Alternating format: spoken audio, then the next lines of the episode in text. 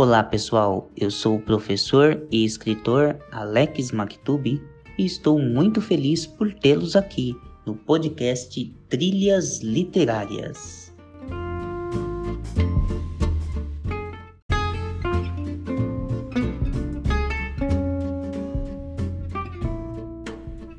Aqui quem fala é o Edson, bibliotecário, e estou muito feliz que você esteja ouvindo o podcast Trilhas Literárias.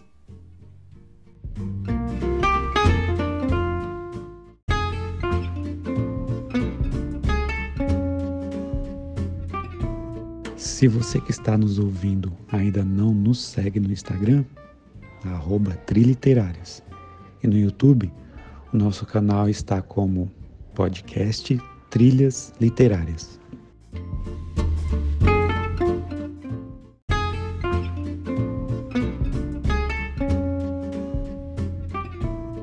No 38º episódio do podcast Trilhas Literárias, recebemos Poliana Quirino. Ela tem 34 anos, é natural de Barra Bonita, ativista social e fundadora do projeto Semear, e atualmente é vereadora. Já foi vendedora e empreendedora de uma loja de presentes criativos. Atualmente faz um trabalho voluntário e encaminha mulheres para o mercado de trabalho, principalmente diaristas e empregadas domésticas. Neste encaminhamento, procura instruir e orientar essas pessoas. No trabalho parlamentar, está voltada para as áreas sociais, ambientais e inclusão social.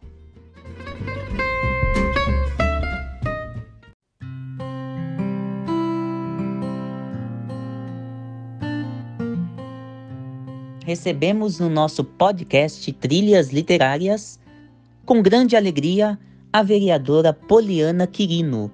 Poliana, um prazer falar com você, uma grande alegria tê-la no nosso projeto e com grande satisfação, pois havíamos entrado em contato há algum tempo, mas por conta das eventualidades da vida, acabamos protelando sua participação aqui no nosso episódio.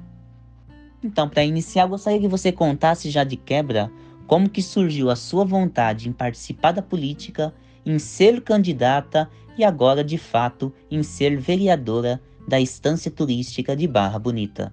Bom, como surgiu a vontade de participar da política? É, eu posso dizer que não surgiu por vontade própria, porque eu nunca imaginei estar na política e também não foi um desejo. É, aconteceu eu fui convidada para compor uma chapa aqui de um partido, né? E eu decidi me aventurar. Certo, interessante. Agora conta pra gente, Poliana, qual é o seu trabalho? Como que surgiu a sua vontade de se envolver em programas e em projetos sociais?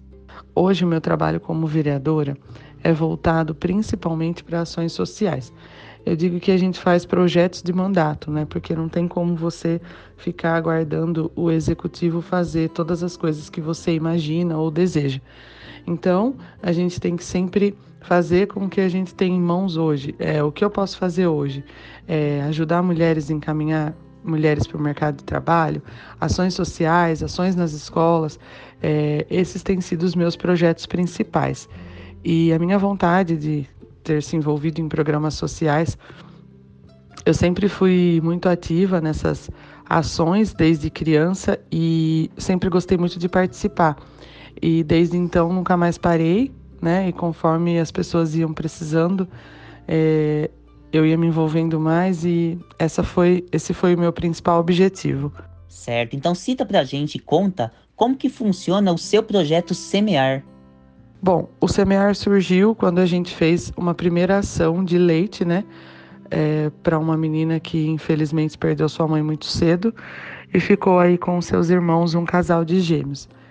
E na época eu tinha um comércio e eu lembro que foi um, um sucesso, assim, a gente recebeu caixas de leite de muitas pessoas e a partir daí nasceu esse intuito de ajudar. É, eu dividi, né, essa, eu sempre dividi essa informação com a minha amiga Giovana e ela sempre muito disposta a ajudar, então uni a minha vontade e a dela. E desde então tem sido assim, eu e ela que é, a gente faz todas as ações aí do semear. Certo. Agora, Poliana, eu li há pouco tempo no portal Solutudo uma reportagem a seu respeito que você falava justamente desses projetos de transformação social. É, eles têm relação com o projeto Semear? Conta pra gente. Projeto de transformação tem a ver com o semear, sim. Hoje a gente busca realizar alguns sonhos, óbvio, né? Claro que não tem como a gente realizar todos, mas por exemplo, esse último sonho da dona Nereide, que ralava coco né, no ralador tradicional de cozinha, onde o doce tem sido o sustento de sua casa. E o sonho dela era ter um ralador elétrico. E nós fizemos a vaquinha para conseguir comprar o ralador para a dona Nereide.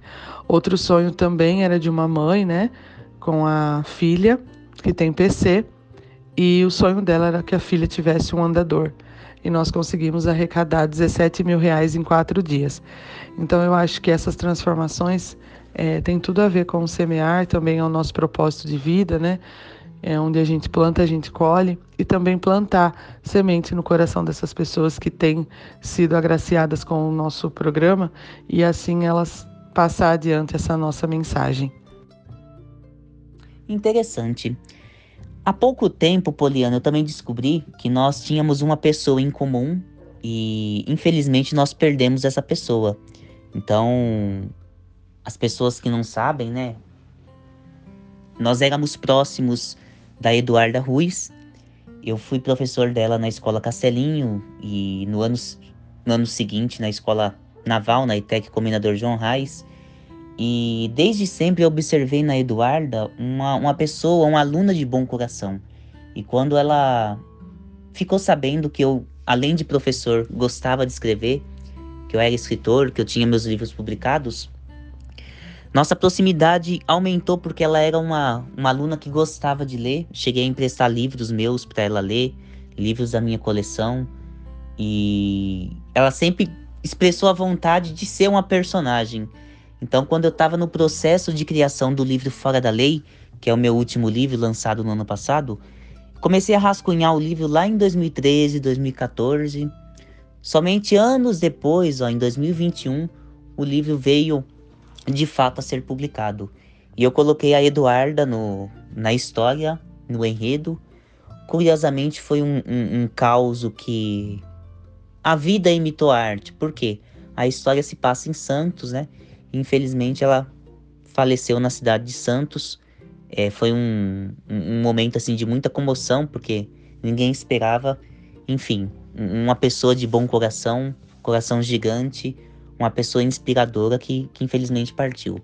Eu gostaria que você contasse pra gente a sua relação com a Eduarda e a participação dela no projeto Semear, como eu te falei. Quando nós convidamos um participante aqui para o podcast, nós pesquisamos sobre né, o, o perfil do participante. Então, com muita surpresa, sem saber, eu cheguei a você e vi que você também era próxima da Eduarda. Bom, falando um pouco da Eduarda Ruiz, eu conheci a Duda por uma vizinha e desde então é, me comovi muito com a história dela. A primeira ação que fizemos é, foi muito especial, muito importante, né? Porque foi logo o falecimento da mãe. E durante essa campanha, a Duda pôde conhecer pessoas que ela conquistou com a sua bondade, com o seu carisma. Pessoas essas que transformaram a vida dela, né? Algumas com emprego, outras com ajuda, é, outras com apoio e outras com amor. E a Duda foi uma menina muito especial para nós. E no final da sua vida, ela contribuiu muito né, com o nosso projeto, com ajudas, com a participação, porque ela dizia que ela era grata por tudo que a gente tinha feito por ela, então ela queria retribuir de alguma forma. Então, é, ela levou um pedacinho do nosso projeto junto com ela, né, que eu tenho certeza que era um sonho, e ela é uma menina muito especial, tanto para mim tanto acho que para todos que conheceram ela. Certo, e de fato agora ela está eternizada numa história, né? Para quem não sabe, o livro Fora da Lei é o meu último livro que foi lançado ano passado, o meu quinto livro, e tem aí a Eduarda como uma das personagens. Eu tive a chance de falar para ela né, que ela seria personagem da história. Infelizmente não deu tempo dela ler, mas enfim, coisas da vida. Poliana, nós agradecemos imensamente sua participação, tá? Deixo aqui nesse áudio a oportunidade de você deixar suas considerações finais, as pessoas que querem entrar em contato com você, quais são as suas redes sociais? Eu gostaria que você falasse aqui. Esqueci de uma, vou emendar a última pergunta.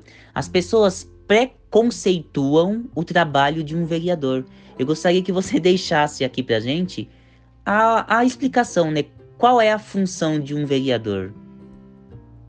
O meu objetivo é, é sim transformar as pessoas através de programas sociais, porque nós plantamos uma semente nas pessoas que elas, como, como forma de gratidão, também leva isso para outras, né?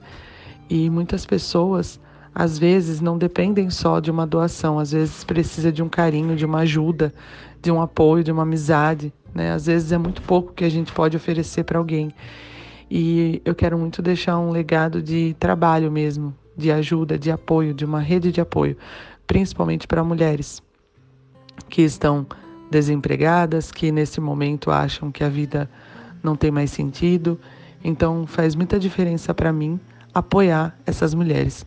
Bom, Alex, quero te agradecer né, por sempre acompanhar o meu trabalho. Isso faz toda a diferença, porque eu falo que às vezes a pessoa acha que o político nunca faz nada, né?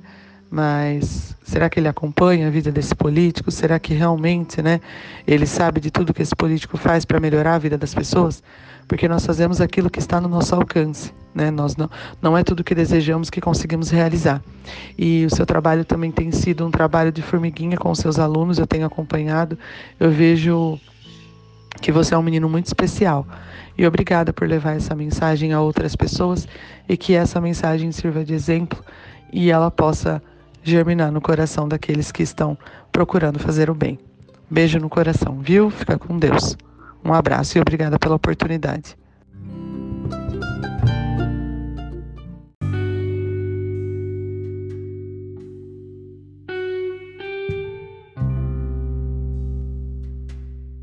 Gostou deste episódio? Se gostou, divulgue, compartilhe. Se quiser fazer contato com o podcast Trilhas Literárias, para elogios, reclamações ou sugestões de convidados, ficaremos muito felizes. Arroba Tri Literárias. Muito obrigado por nos ouvir. Até o próximo episódio.